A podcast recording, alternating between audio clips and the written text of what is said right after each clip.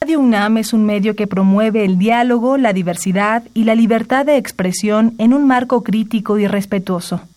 Los comentarios expresados a lo largo de su programación reflejan la opinión de quien los emite, mas no de la radiodifusora.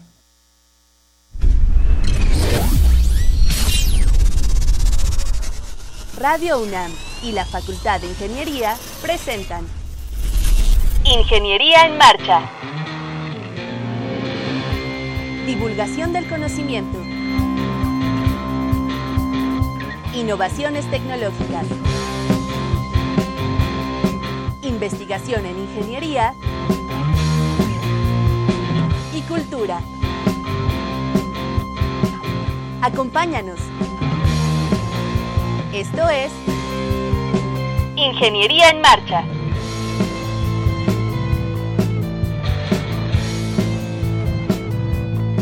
Amigos, muy buenas tardes. Qué gusto saludarle en este martes 13 de noviembre de 2018. Para mucha gente, pues le llama la atención eso de martes 13, que si de mala suerte. Yo creo que uno puede salir con una actitud positiva y las cosas van a salir siempre bien. Así es que no se crea eso de que no pase debajo de la escalera y cosas por el estilo. Yo soy Ernesto Mendoza y pongo a su disposición nuestros medios de comunicación. Está con nosotros aquí acompañándome eh, Sandra Corona, que se encarga de las redes sociales, pero si no es público, Sandra. Claro que sí, buenos días. Nos pueden encontrar en www.enmarcha.unam.mx y si quieren seguirnos por redes sociales, estamos como Ingeniería en Marcha en Facebook. De hecho, vamos a hacer transmisión en vivo por si quieren ver cómo está la cabina y mandarnos preguntas. Así es, y nuestro teléfono aquí en cabina, el 55 36 89 89, se lo repito con mucho gusto, 55 36 89 89 Ahí tenemos ya dos pasantes del Departamento de Estructuras, en un momento les vamos a dar sus nombres, para que se comuniquen con nosotros y nos den sus opiniones sobre los temas que hoy se van a, tratar. Hoy hablaremos del Día Nacional del Libro, que se conmemoró el día de ayer, ayer 12 de noviembre, en el natalicio de Sor Juana Inés de la Cruz. Vamos a platicar de su relevancia como figura literaria y también vamos a platicar con los responsables de las publicaciones en nuestra queridísima Facultad de Ingeniería. Así es que le invitamos a que se quede con nosotros, no se vaya y acompáñenos. El Día Nacional del Libro se celebra el 12 de noviembre en México. Fue establecido por decreto presidencial en 1979 en homenaje al nacimiento de la poeta mexicana Sor Juana Inés de la Cruz, 1651. La mayor figura de la literatura hispanoamericana del siglo XVII, defensora al derecho de leer, figura entregada a los libros y el fervor por el saber. El libro es considerado un instrumento de transmisión cultural en la historia de la humanidad, que aún incluso con las nuevas tecnologías sigue siendo la herramienta fundamental de conocimiento. La lectura proporciona información de todos los temas. Por ello, es un instrumento primordial del crecimiento y progreso de las sociedades porque educa y está asociada a la reflexión, análisis y recreación.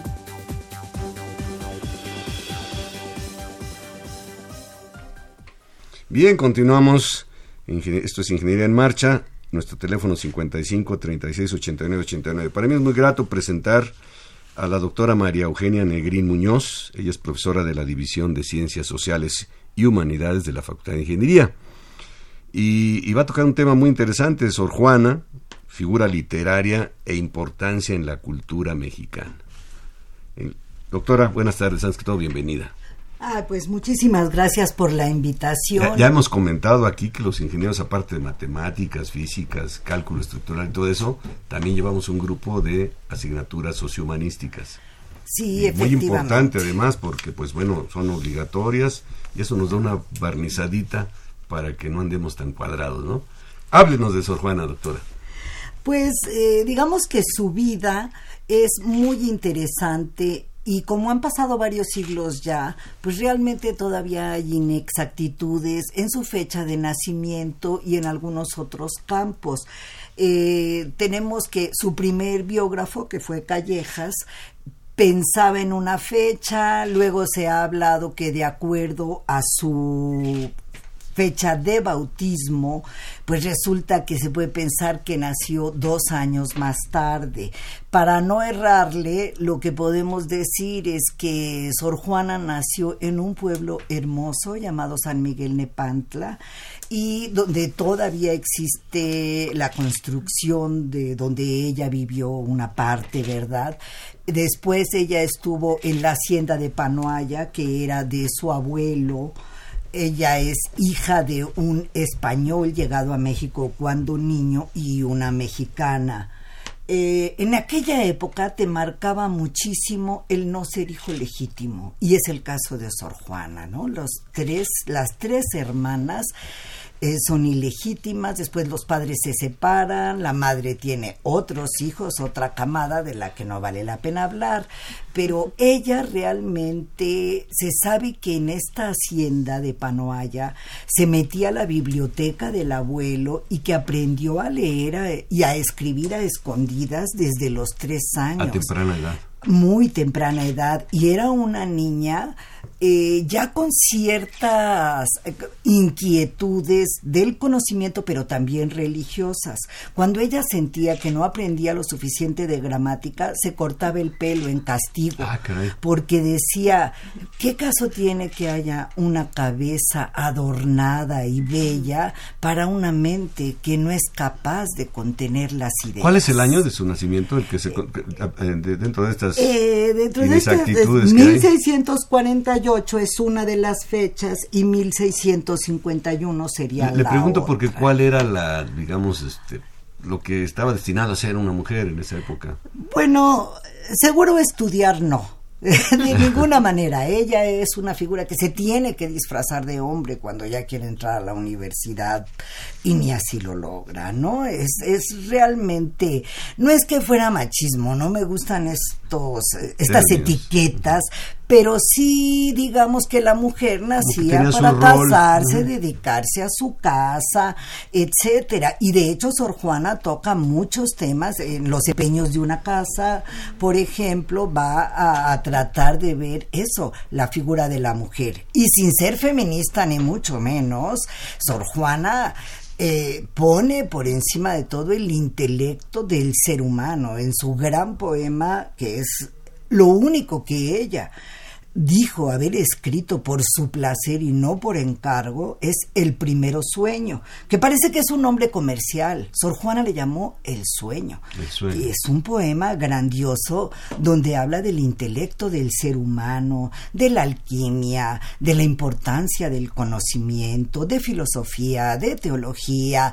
Era fuera de lugar en su época. Abarcó muchas áreas del conocimiento. Muchísimas, y sigue sin ser igualada. Digo, hay grandes poetas en la literatura mexicana, pero la verdad es que nadie ha sido como ella, porque además se inspiraba en Góngora, que digamos que es uno de los grandes poetas del siglo de oro español, y ella le dedicaba cosas a Góngora. Entonces ahí hizo uso de una serie de figuras literarias como el retruécano, por ejemplo, muchísimo hiperbatón que consiste en poner el orden de la oración en una forma diferente y una serie de, de elementos conceptistas que hacen, si bien difícil, también profunda su poesía, es muy profunda. ¿Cómo leer a Sor Juana? Yo veo que trae usted un libro ahí muy muy bonito. Bueno, las portadas ahí me dicen mucho.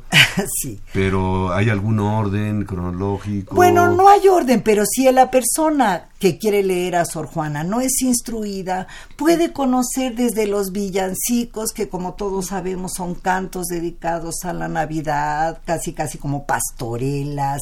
Entonces puedes empezar desde eso, o bien las obras de teatro, que tienen también siempre la confusión o la mudanza que le llamaban en aquella época, ¿no? Como los personajes se disfrazaban para parecer otra persona, eh, estas confusiones, ¿no? Entonces digamos que su teatro y dentro de su lírica también hay cosas muy simples, las redondillas, esas famosas de hombres necios Esos que acusáis a la mujer. Esas me las dejaban en secundaria. Sí, aprendiéndolas claro, esas nos las sabíamos de memoria, ¿verdad? Y no meterse con el primero sueño, que en realidad es una obra que se ha encontrado simbolista, emblemática, etcétera, ¿no? Entonces digo, los críticos grandes de Sor Juana como Octavio Paz, pues obviamente la han valorado muchísimo, pero de pronto, por ejemplo, hasta Paz dice, cuando Sor Juana deja de escribir, firma una carta que luego platicaremos de ella, dice, con una prosa indigna de ella. Yo no creo que nada fuera indigno de Sor Juana, no, no era o sea, lo dice en el sentido que desmerecía de la calidad bueno, sí, es que era un momento en donde ya a Sor Juana le habían pedido deshacerse y quemar todos sus escritos. Es obvio que estaba viviendo un momento psicológicamente difícil y que además la trastocó. O sea, ella en ese momento decide dedicarse solo a temas no terrenales, es decir, sobrenaturales, y hacer una entrega a Cristo, pues del tipo de las que describe Fray Luis de León y, de, una serie de poetas que tenemos en la tradición hispana, ¿no? Entonces, ella lo va a sufrir mucho y por eso no creo que podamos, nadie, nadie, nadie, juzgar a Sor Juana. Sus razones tendría hay que leerla y disfrutarla. Claro, su lectura. Bien, para nuestro público estamos eh, hablando, con, platicando con la doctora María Eugenia Negrín sobre la figura literaria de Sor Juana y su importancia en la cultura mexicana. En nuestro teléfono, le invitamos a que nos llame 55 36 89 89. Pues ya que mencioné esto, ¿cuál es la importancia de la obra literaria de Sor Juana en la cultura mexicana, doctora? Pues digamos que ser heredera del siglo de oro español, que por sí mismo es el que más brilla, digamos, pues en toda la península, y ya al llegar a América, no quiero decir solo México, sino toda América, hay figuras grandiosas, pero sobre todo Sor Juana, que va a inspirarse en lo que es pues sí, el barroco, pero también una serie de cambios que tienen que ver con la vida de América de ese momento. Estamos hablando de hace varios siglos y curiosamente a Sor Juana le toca una toma de palacio que es como pues, brutal, digamos, es de mucho movimiento y mucho sufrimiento en la ciudad y al mismo tiempo una especie de movimiento al interior del convento porque ella empieza con los carmelitas,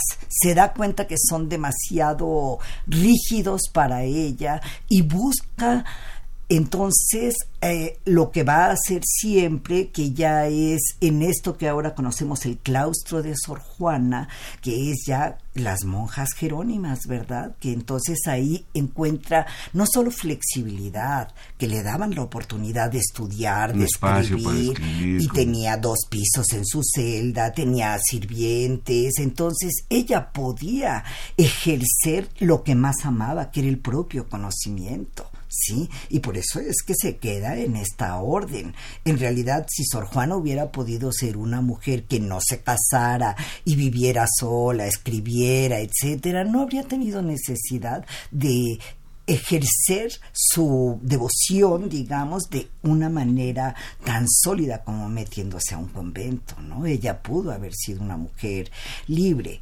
Ahora, no me gusta que hablen de Sor Juana, que sí estaba eh, como enamorada de sus mecenas. No, no, no.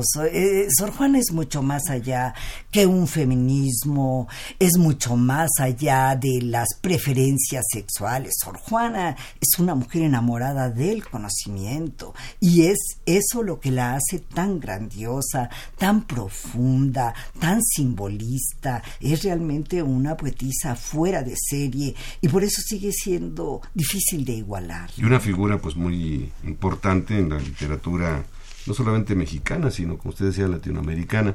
Eh, yo quiero invitar a nuestro auditorio que nos llame 55 36 89 89 algún comentario de lo que la doctora nos está platicando, algún comentario de usted, muy valioso para nosotros. Y quiero decir ahora sí que en el, en el teléfono están Delia Raquel Martín y Omar Wendulain Monzón. Ellos son pasantes de la carrera de Ingeniería Civil vienen a apoyarnos con mucho gusto del Departamento de Estructuras. Así es que llámenos o a través de Facebook, aquí con Sandra Corona, que está también lista para, para atenderle. Doctora, yo decía hace rato de un libro, para los que no somos tan expertos en este, ni siquiera expertos. ¿Algún libro que nos recomienda así como para adentrarnos? ¿Alguna biografía que usted considere realmente eh, bueno, pues, imprescindible? Sí, eh, la de Octavio Paz realmente. Octavio Paz. Las trampas de la fe. Eh, también las obras completas del Fondo de Cultura, pues eh, que resumen la lírica por un lado. Ese que trae usted se el llama teatro. Obras completas de Sor Juana Inés de la Cruz, lírica personal. Está muy bonito el libro. Claro, como no, es muy bonito y aparte tenemos muchas ediciones buenas, pero la del fondo, por supuesto, es de lo mejor que tenemos del primero sueño, ¿sí? Y bueno, grandes críticos en la Facultad de Filosofía y Letras y también de Ingeniería participa con nosotros la doctora Rocío Olivares, está Sara Pot, eh, el claustro de Sor Juana también tiene varias estudiosas, es decir, sigue teniéndonos muy atentas eh, esta poesía que a la vez que es musical y que tiene una forma hermosa, que a veces es octasílaba, a veces decasílaba, va variando, pero sobre todo su profundidad. Y uno puede ir creciendo con Sor Juana, uno puede empezar de lo más sencillo que son las letrillas también, eh, las redondillas, eh, todo esto que conocemos y también el primer sueño, ¿no? Es, es, lo más profundo, lo más extenso. El primer sueño se llama. El primero sueño. El primero Así sueño. se llama. ¿Usted considera que la obra de Sor Juana es atemporal? Es decir, No, de ninguna manera. Y desde su época se dieron cuenta de que era tan importante que hubo dos personas que guardaron los textos cuando supieron que Sor Juana tenía que ah, deshacerse porque pensaban quemarlos o de su cosa. obra. Claro, hubo dos, eh, un- unas llegaron hasta España y de hecho varias publicaciones de la obra de Sor Juana salieron primero en España que en México. Entonces, sí, tenemos eh, eso que fue reconocida desde su momento, envidiada también, no hay que olvidar que ella muy jovencita, casi quinceañera, eh, se enfrentó a 40 sabios y que no tuvo pelos en la lengua para decir que ella sabía más que todos ellos y lo demostró en, en las cortes. Entonces, sido un golpe para ellos no, tremendo. para todo mundo, porque nadie creía que una chiquilla tenía tanto conocimiento, pero en realidad en varios temas les demostró que ella sabía mucho más. ¿sí? Y es que sí sabía de química, de física, realmente una mujer científica por un lado, filósofa por el otro, sí, una mujer muy sabia realmente. Y si conocemos las cosas más triviales sobre el amor, el desamor, la confianza y desconfianza en los hombres, también encontramos una mujer sensible, sentimental, que dicen que tuvo amoríos, etcétera. Eh, sí, tal vez los tuvo, ¿no? Pero eso no importa. Lo que importa realmente es la profundidad Su de su obra y es lo que siempre debemos valorar. Bueno, la universidad, lo comentamos para el público, seguramente lo saben, tiene establecido el premio Sor Juana Inés de la Cruz, que anualmente otorga eh, destacadas académicas. Ah, sí, claro que sí. Mi hermana obtuvo el año pasado uno, el premio Sor Juana. Eh, este año Margot Glantz. Por ahí de, de marzo lo, Sí, lo sí, otorgan, sí, ¿verdad? sí. Entonces, es, es un premio que es todo un orgullo para ¿Qué hay en México para reconocer, digamos, algún museo, la casa donde nació? Bueno, está la casa donde nació, está la hacienda de Panoaya también. En el propio claustro de Sor Juana se mantienen, no puedo decir que las celdas, pero queda como el vestigio de donde fue su celda y está marcada como con material de construcción. Y uno lo puede visitar. Sí, uno lo puede visitar, claro que sí. El claustro de Sor Juana permite a la gente, también le hace ofrendas cada día de muertos, le dedica ofrendas a Sor Juana, son muy famosas porque están llenas de detalles, ¿no? De lo que a ella le gustaba. Y en la hacienda también, en la hacienda de Sí, Panoaya. por supuesto, en la hacienda de Panoaya también se puede consultar y sobre todo está su obra. La UNAM tiene muchas ediciones, el Fondo de Cultura tiene muchas ediciones y como les digo, hasta en España tenemos ediciones de Sor Juana. Pues aquí ya está este libro tan interesante, dan ganas de leerlo. de Claro que sí, ganas de por leerlo, Lo supuesto. recomendamos mucho. y, pues realmente eh, a lo mejor en algunos ámbitos no ha sido plenamente reconocida, es decir, que, que se pues instruyera a los alumnos en primaria, en secundaria, más acerca de su obra, porque realmente es una obra muy rica desde el punto de vista literario. Eh, ¿Hay algún curso en la facultad? ¿Algún curso? Bueno, en todas las materias de Novo Hispana se ve a Sor Juana, pero también ha habido cátedras dedicadas a Sor Juana.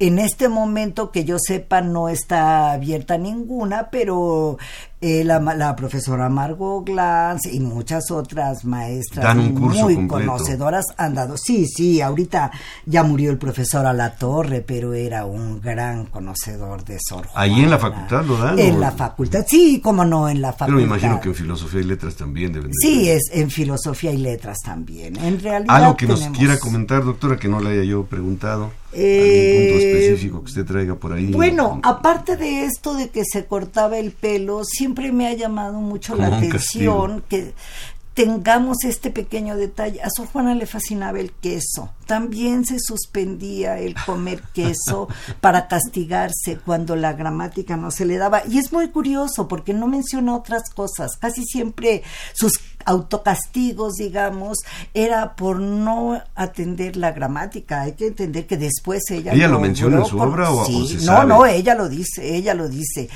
las biografías todas lo retoman. Tenemos también que a Sor Juana le da muchísimo, no solo por ese placer, cuando lo hacía bien en gramática, digamos. ¿sí? Eh, hay un texto muy importante de Sor Juana que es la respuesta a Sor Filotea de la Cruz, porque resulta que hay un sermón del padre Vieira que no la acusa, pero le dice, ¿sabes qué, Sor Juana? Ya dedícate no a las letras humanas, sino a las letras divinas. Entonces ella le contesta con este texto de Sor Filotea y le dice un poco ambas valen la pena, ¿no? Lo cotidiano, el lenguaje coloquial tiene su valor también, que ahí vemos la prueba de los villancicos, pues son expresiones populares totalmente. Entonces, Sor Juana tiene para todos, tiene para la gente inculta y para la gente culta.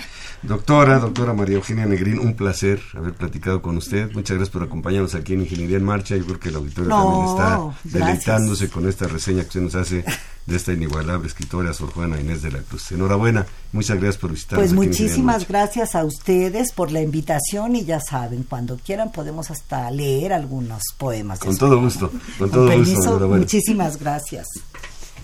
Estás en Ingeniería en Marcha, el programa radiofónico de la Facultad de Ingeniería. Si deseas escuchar el podcast del día de hoy y los de programas anteriores o descargar el manual de autoconstrucción, entra a nuestra página www.enmarcha.unam.mx.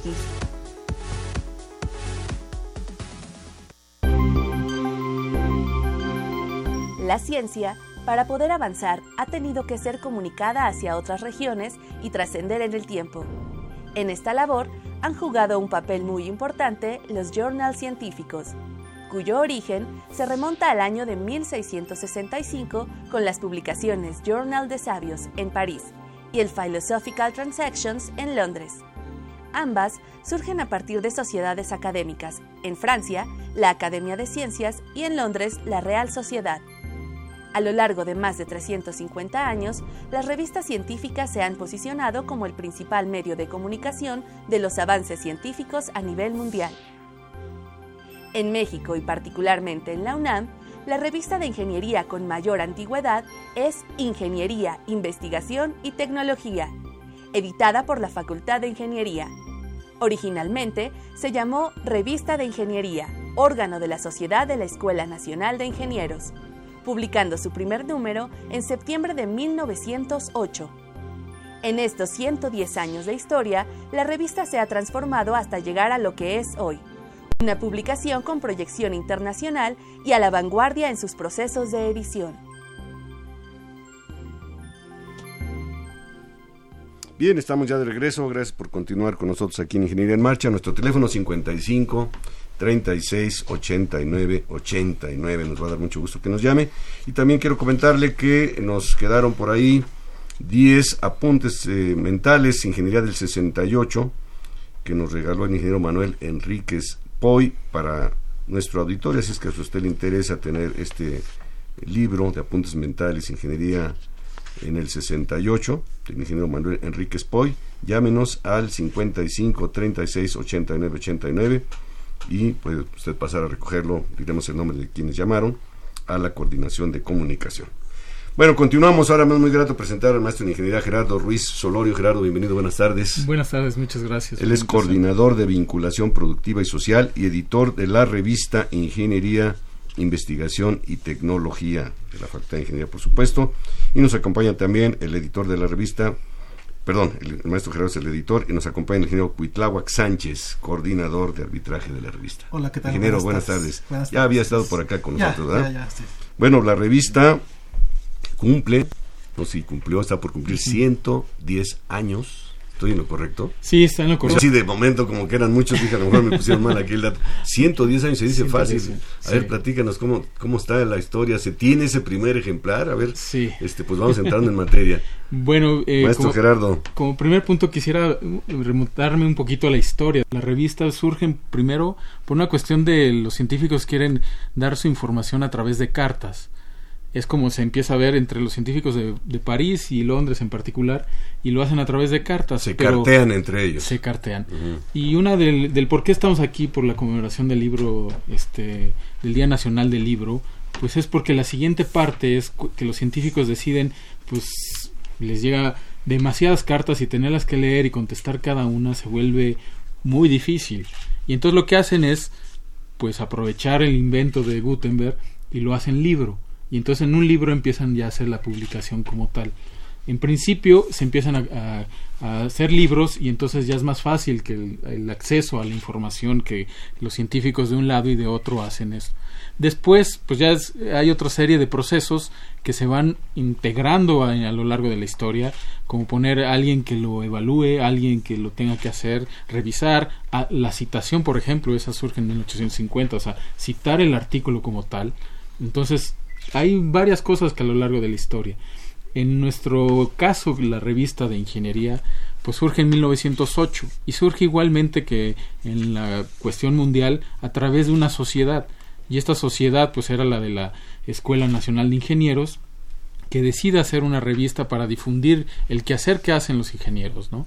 Y entonces igual deciden en 1908, particularmente en septiembre, lanzan el primer número que el primer número consta de mil ejemplares y a lo largo de estos 110 años pues ha tenido sus cambios desde nombre, desde que eh, pasa por la revolución y ya no se publica, pasa por cambios este, institucionales, pasa con cambios de sede y tampoco se publica, pasa a eh, la toman como un medio de difusión también y después básicamente a lo que es actualmente la revista surge en 1900 1998 es cuando se lanza el primer número y entonces estaríamos diciendo que en la época moderna, la última época, tiene 20 años, ¿no?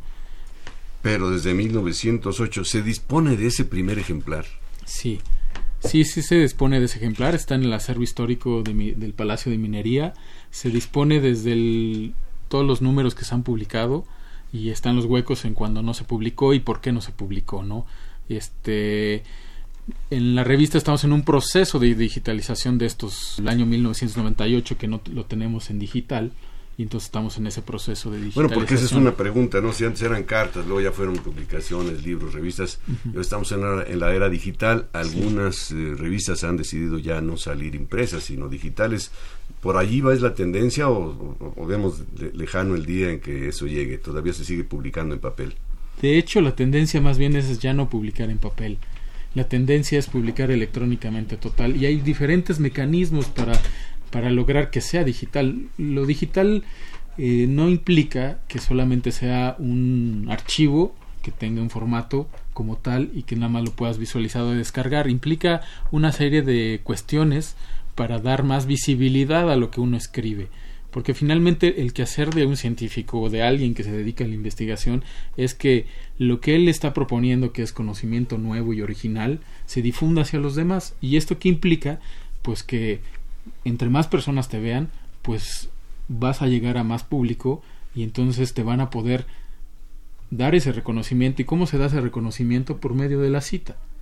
O sea, si alguien lo leyó y dice, pues este investigador me parece que está adecuado, yo lo utilizo para mi investigación. Y entonces eso te permite a ti el reconocimiento de tu labor. Finalmente, el, investigador hace la investigación como tal para un bien que él considera que puede modificar. Y eso le permite pues desarrollar dentro de su ámbito laboral pues su investigación y el siguiente paso es darle la difusión a este trabajo y entonces lo manda a diferentes unos que existen en el mundo. En particular en nuestra revista nos llegan de una diversidad de países principalmente de habla hispana pero también tenemos este eh, libros este perdón artículos en inglés pues que también nos llegan de diferentes países. Este, una cosa que nosotros tenemos en la revista es que ahora actualmente que es digital y empezamos a, tener eh, más visibilidad, hemos detectado que nos han visitado en 90 países alrededor del mundo. Entonces eso nos permite saber dónde nos visualizan y cómo nos están visualizando. Y entonces eso nos va a permitir pues darle mejoras a la revista y cómo debemos de ser nosotros empáticos hacia lo que el público está leyendo y hacia qué temáticas es la que está, más interesante. Exactamente. Yo quisiera preguntar al ingeniero Cuitláhuac Sánchez que nos explique eh, pues la en qué consiste que una revista sea arbitrada y también oí hace rato el término de indizada con relación a una revista digamos común y corriente. Ok, bueno, el término de, arbitrada sí, eso es que simplemente que sea una, una revista que es revisada por pares. Los artículos que se que se publican son revisados por por otras personas que se dedican al mismo tema, que también son expertos y, y que y que lo pueden evaluar. Ese es el término que también se le conoce como peer review o, revisión del par. Revisión de pares. ¿Cuántas personas revisan un artículo? Vamos a pensar que yo mando un artículo. ¿Y cuántas personas lo van a revisar? Lo común es que es revisado por, por dos personas, por dos pares. Y eso desde que surgió el sistema de revisión por pares, por allá de 1752, que fue la, eh, cuando se empezó a, a, incorporar este sistema. Ha tenido mejoras eh, al paso del tiempo, pero desde esa época eh, lo que se ha determinado es que sean dos personas. Y esas dos personas, hasta donde sé, no conocen el nombre de la persona que escribió el artículo. Hay varios sistemas de revisión por pares. Eh, en el caso de la revista, de nuestra revista, utilizamos el sistema doble ciego, que efectivamente no conocen, ni, ni el revisor conoce a los autores, ni los autores conocen al revisor. Sin embargo, hay otros sistemas de revisión que también en algunas revistas lo utilizan, el sistema abierto, de revisión abierta o incluso el sistema de publicación, primero se publica y después se, se dictamina por, por la comunidad.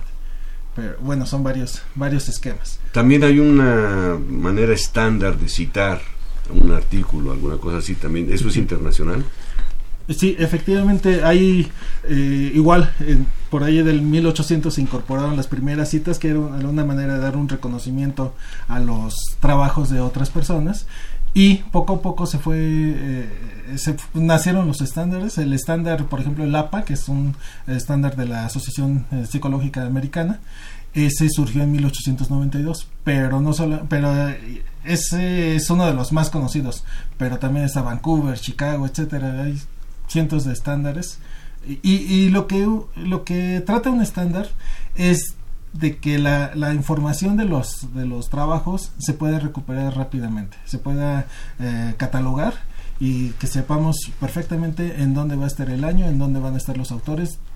Para eso se utilizan los estándares, para saber cómo se va a acomodar la información y a partir de aquí, eh, de, esta, de este punto a este punto, se refiere al autor, de este punto a este punto se refiere al título del trabajo, de este punto a este punto se refiere al, al título de la revista, etcétera. Y otra cosa es pues la velocidad que, con la que ahora viaja la información, porque a lo mejor alguien está haciendo una investigación que aparentemente es nueva y alguien por allá en otro país ya la tiene muy avanzada, ¿no? Eso permite también una facilidad de intercambiar ideas, opiniones y demás.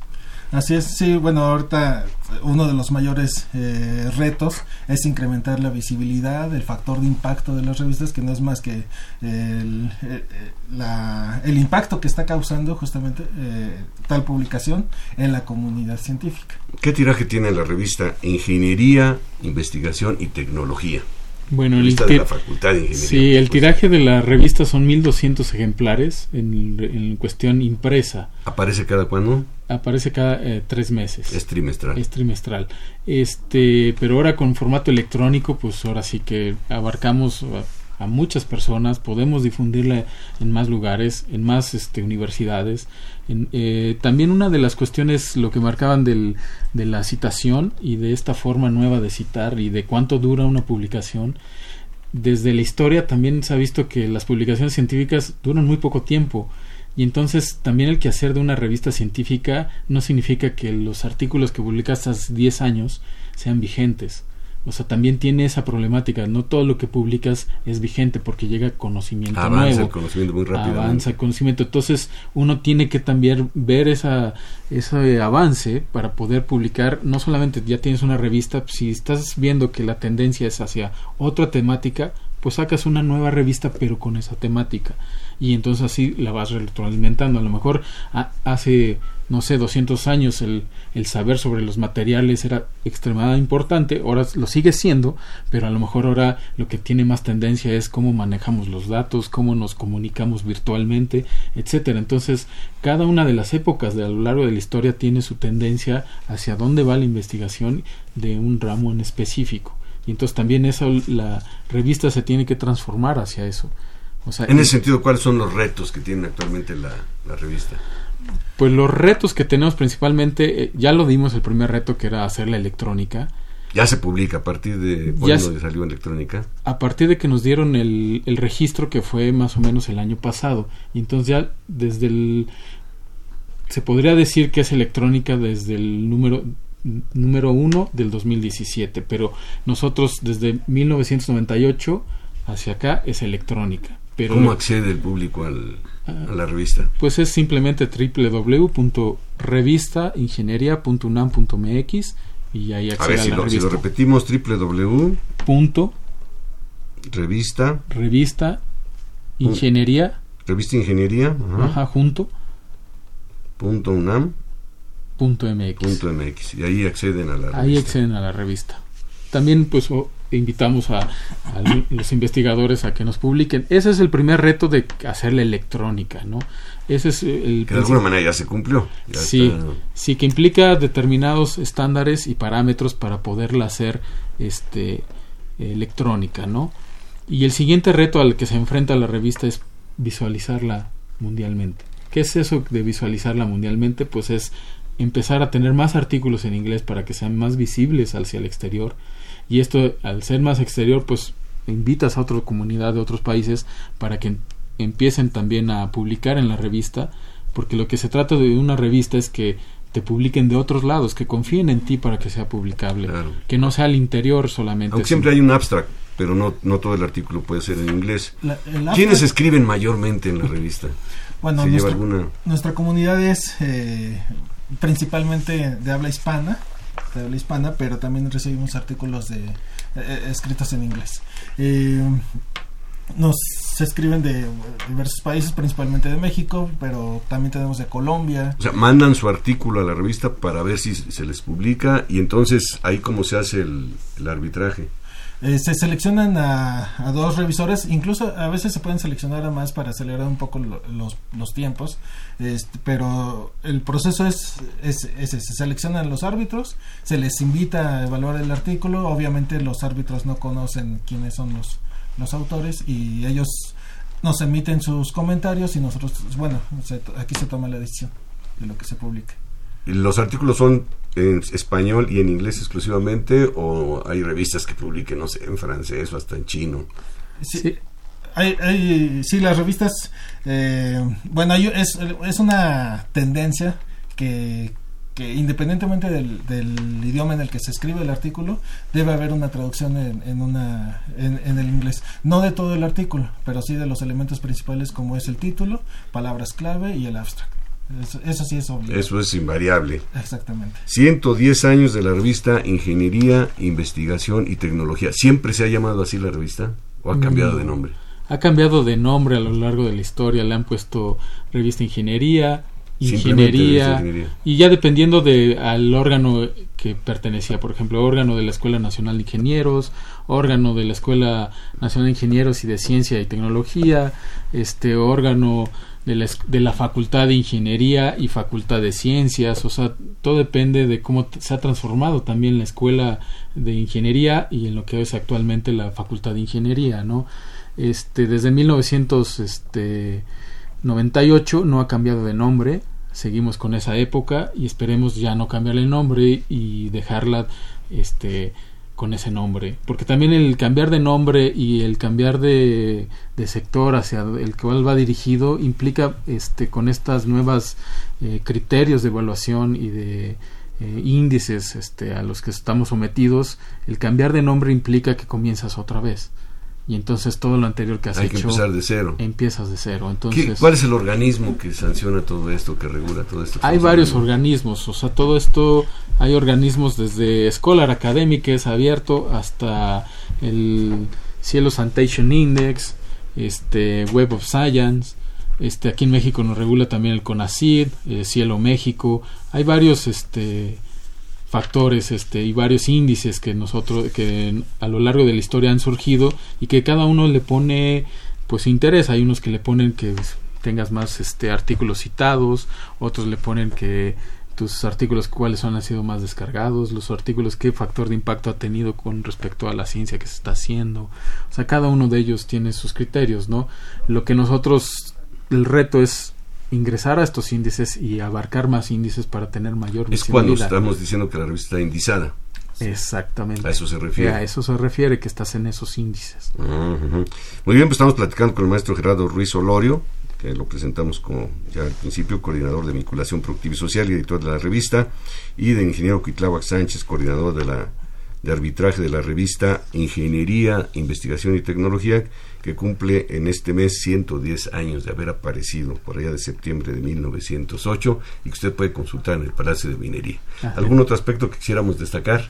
Yo nada más quisiera al público que nos escucha que entendiera que este, muchas de estas revistas pues es del quehacer de un investigador y que es donde plasma su investigación y que no solamente es el único medio que ya está ex- existiendo para divulgar lo que desarrolla, ahora ya hay puede ser cuestiones electrónicas de imágenes, pueden ser de sonido, pueden ser no necesariamente en papel, sino también otras investigaciones que no necesariamente las deben de escribir. Ya hay bastantes medios en lo que los investigadores también realizan determinados métodos o encuentran nuevos enfoques que no nada más es a través del papel, ¿no? A través de un formato electrónico, ¿no?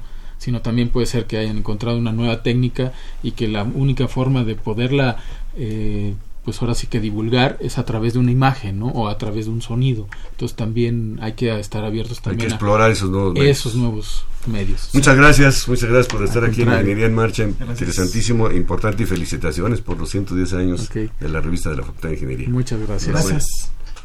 Estás en Ingeniería en Marcha. El programa radiofónico de la Facultad de Ingeniería. Si deseas escuchar el podcast del día de hoy y los de programas anteriores o descargar el manual de autoconstrucción, entra a nuestra página www.enmarcha.unam.mx. Bien, estamos ya de regreso. Nuestro teléfono 55 36 89 89. Quiero agradecer las llamadas de Emilio Mesa, de Teresa Valencia, de eh, María del Rosario. Dice que admira a Sor Juana, tan femenina, pero no era feminista. Y felicita a la doctora Negrín. Muchas gracias también al señor Francisco Pérez Allende, que siempre escucha el programa. Aurelio García Alcántara quiere un ejemplar de la revista. Es un libro, un, libro pequeño, eh, se llama Apuntes Mentales, Ingeniería en el 68, que presentó el ingeniero Manuel Enríquez Poy en aquel programa que hicimos, pues, este, conmemorando el movimiento de 1968 y que hay 10 ejemplares a disposición de las personas que nos llamen al 55 36 89 89. Y a ver aquí Teresa Valencia Villaseñor dice que quiere regalar un libro. A lo mejor quiere el libro de regalo, pero si lo quiere regalar estamos abiertos para que nos lo regale y pues con mucho gusto lo aceptamos. Bueno, pues vamos a continuar. Estamos, está aquí ya con nosotros la maestra María Cuairán Ruidíaz. Bienvenida, Mari. Muchas gracias, ingeniero. Ella es responsable de la unidad de apoyo editorial y, y nos acompaña el maestro Edgar Omar Rodríguez Camarena, autor de La construcción de una nación, historia de la ingeniería civil en México en el siglo XIX, que es una publicación reciente de la Facultad de Ingeniería. Edgar, bienvenido, buenas tardes. Buenas tardes, muchas gracias. Pues primero, muy rápido, porque ya andamos así como que siempre corriendo. La unidad eh, editorial, ¿a qué se dedica la unidad de apoyo editorial, maestra? Pues bueno, podemos decir que la Facultad de Ingeniería eh, tradicionalmente y siempre ha sido muy sensible al tema del libro, de las publicaciones y ha tomado en cuenta pues la necesidad de los alumnos de contar con materiales de apoyo para pues sus, las asignaturas que van cursando y brinda eh, esa es su función principal em, servicios editoriales a los profesores que elaboran textos precisamente de apoyo a las asignaturas que imparten. Entonces la, la misión, las funciones de la, unidad, pues van encaminadas en, en ese sentido. Em, damos servicios editoriales, revisamos los textos que elaboran los profesores, se presentan al comité editorial de la facultad, que es un organismo colegiado, que tiene como función pues el arbitrar no y cuidar esa calidad académica y técnica sobre todo de los de los materiales y ya nosotros pues hacemos esta estructuración didáctica que realmente el material sirva eh, para reforzar el aprendizaje, que apoye el, el, aprendizaje de los alumnos, exactamente. Eh, hacemos la corrección de estilo, que tenga pues esa... Y dan cursos también, yo tomé un curso por ahí. Así es, Muy eh, entre las, las actividades tenemos varios cursos que, que, ofrecemos a los profesores sobre redacción técnica aplicada a textos de ingeniería o eh, de elaboración y edición de, de materiales, desde cómo concebir las ideas, cómo estructurarlas, esa metodología para planear el escrito pues con eso le, estaríamos diciendo a, nuestro auditorio, y que, queremos que sí lo, sepan, eh, que la calidad de las publicaciones que salen en la Facultad de Ingeniería pues es muy buena hay toda una estructura atrás de estas publicaciones y el objetivo es que los alumnos refuercen los conocimientos que aprenden en el salón de clase. Por supuesto, y ofrecerles a ellos materiales también accesibles eh, en costo, que la, la, facultad pues también tiene esa... Ah, ese es otro eh, punto eh, importante. Esa sensibilidad, claro, que se les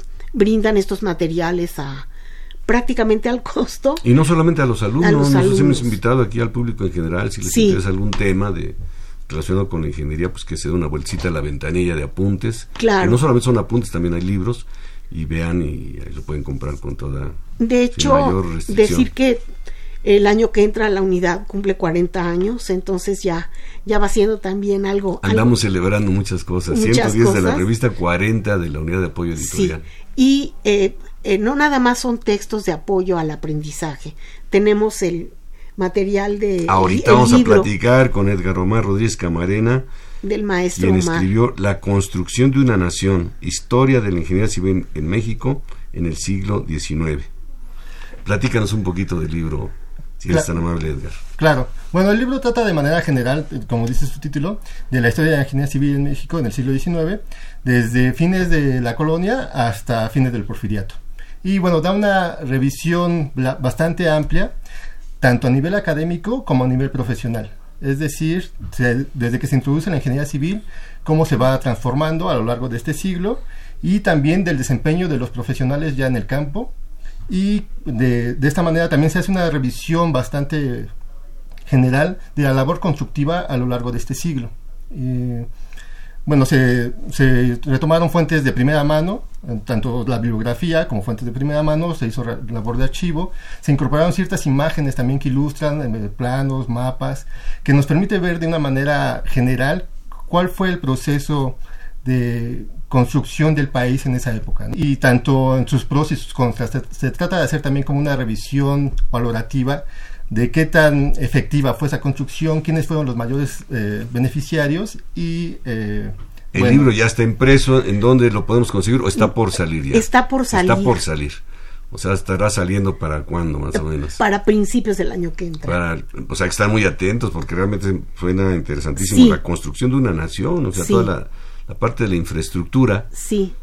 Que bueno, por ahí también hay alguna pregunta siempre, ¿por qué se llaman ingenieros civiles? Pues porque se les destinó así, porque no eran militares, se dedicaban a obras de infraestructura, carreteras, puentes, aeropuertos, puertos, sistemas de generación de energía eléctrica, todo lo que tenemos en el México moderno, pues eh, fue creado en un momento dado por el gremio denominado de la ingeniería civil. ¿Qué te movió a escribir un libro sobre este tema, Edgar? Bueno, el tema viene desde mi tesis de licenciatura. Para graduarme de ingeniero, pues trabajé esto, porque también estudié historia. Entonces ahí tratando de juntar ambas Trataste de concatenar ahí pues, esos dos pues, puntos. ahí, eh, vamos a hacer esto.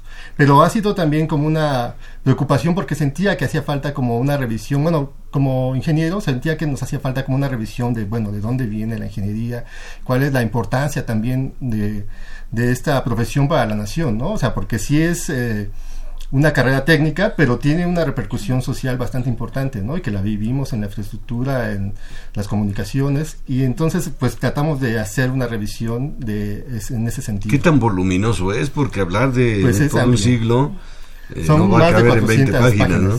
Son 400 páginas. Profusamente ilustrado. Pues hay que estar muy al pendiente en enero. Aquí, ¿cuál fue la labor de la, de la, este, de la unidad de apoyo editorial? Pues em, la revisión de estilo, la revisión de los temas, em, la, todo lo que es el diseño editorial y algo valor agregado, el prólogo es del ingeniero Gonzalo López de Aro, que es nuestro secretario general. Uy, que ha estado aquí también y que además escribe bastante bien. Sí, el, prólogo es del ingeniero López de Aro. ¿Quiénes debieran leer este libro? Casi obligadamente. Pues obligadamente, obviamente, los ingenieros civiles, porque es la historia de su carrera en México. los alumnos también que conozcan Bueno, la historia los- de la Claro, los que están estudiando ingeniería civil, ¿no? Los profesionales y los estudiantes, pero creo que de manera general es algo que nos eh, eh, incluye a todos, ¿no? Para- en la historia nacional es muy importante pues saber este cómo se generó la infraestructura, cómo se pensó, cómo está pensado, para qué fines, ¿no? Y cómo se fue desarrollando a lo largo del tiempo. Creo que cualquier interesado en la historia de México, pues sería un libro que le parecería interesante. Bien, déjame decirle a nuestro auditorio, estamos platicando con la maestra María Cuairán Ruiz Díaz, responsable de la unidad de apoyo editorial de la Facultad de Ingeniería, y con el maestro Edgar Omar Rodríguez Camarena, autor de un libro que saldrá en enero. Vamos a hacer el compromiso de que salga en enero. Este, la construcción de una nación, historia de la ingeniería civil en México en el siglo XIX. Interesantísimo, yo ya me apunto como el primero para poderlo leer. Y nuestro teléfono es 55 36 89 89 o por redes sociales. Aquí está Sandra Corona, muy atenta para que usted nos, nos llame. Eh, ¿cómo, ¿Cómo está estructurado este, este libro? Pues trata principalmente en dos aspectos. El académico, la primera parte es todo el aspecto académico, cómo se eh, introducen eh, eh, estudios de ingeniería civil en México, primero unida con la carrera de arquitectura en San Carlos, ya después se independiza en el Colegio de Minería y todo el desarrollo, cuántos alumnos, titulados, dividido por carrera, comparado con otras carreras constructivas también. Y la segunda parte ya trata del desempeño profesional de estos profesionistas de la En este desempeño profesional, eh, ¿en qué año se, por decirlo de alguna manera, se independiza ya la ingeniería civil? Porque algunas de las obras pues las hicieron empresas extranjeras, Ajá, ya profesionalmente. cuando- hablando profesionalmente. Sí, bueno, siempre eh, cuando surge ya de manera fuerte es en el porfiriato. Y ahí ya tenemos repercusión de intereses extranjeros, de empresas extranjeras y también de financiamiento extranjero fuerte. Entonces, por eso se ha hablado muchas veces también de un desplazamiento de los ingenieros nacionales. Que en el libro lo que se plantea como ante esa problema es que al parecer se da un desplazamiento, pero más a nivel de empresarial. Las empresas constructivas nacionales no tenían ni la capacidad eh, técnica ni financiera para hacer las grandes obras de obras públicas que se necesitaban en la época, pero los ingenieros como tales sí tienen un desempeño importante en esos proyectos, ¿no? Tanto en el diseño como ya en la dirección de las obras encontramos ingenieros nacionales. Pues yo te invitaría a que le siguieras y ahora nos vamos al siglo XX, porque parece que está cerrando el círculo, ¿no? Vuelve a haber mucha penetración de empresas extranjeras, un desplazamiento de ingenieros mexicanos. Yo creo que ahí nos que nos falló, y es una opinión personal, es la transferencia de tecnología. O sea, no aprendimos, Claro.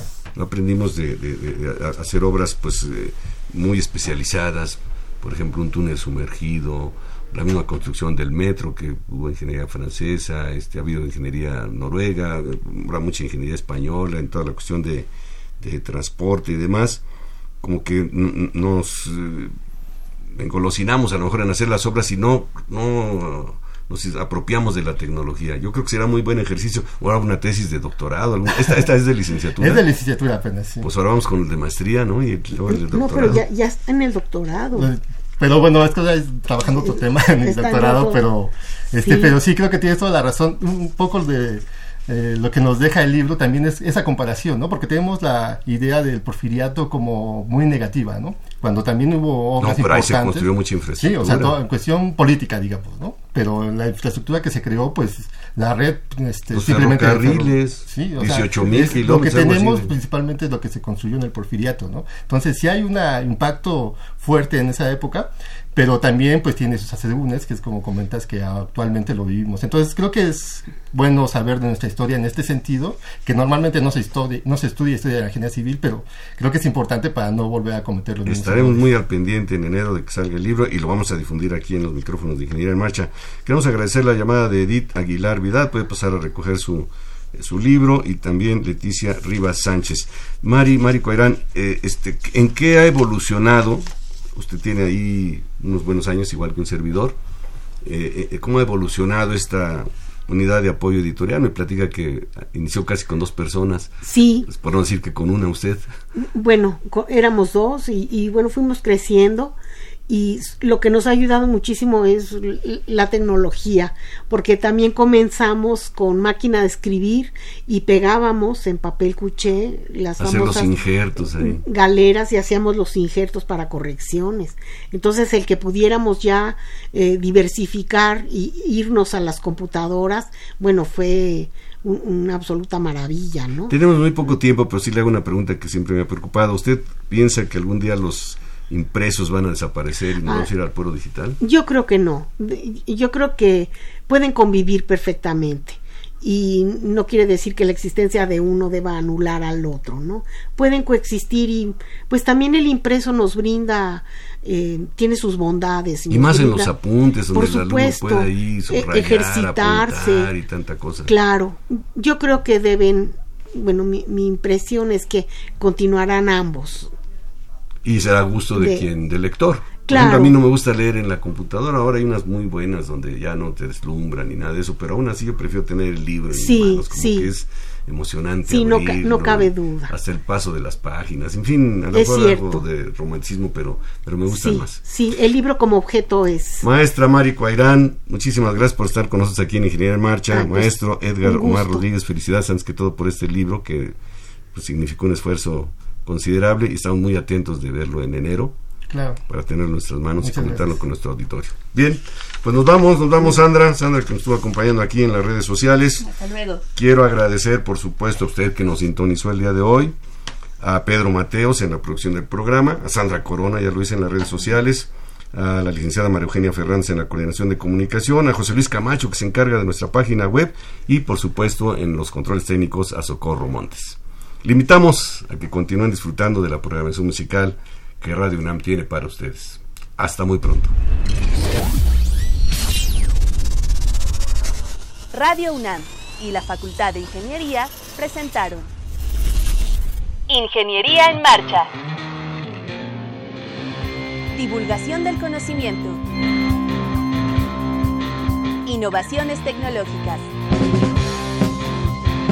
Investigación en ingeniería y cultura. Ingeniería en Marcha.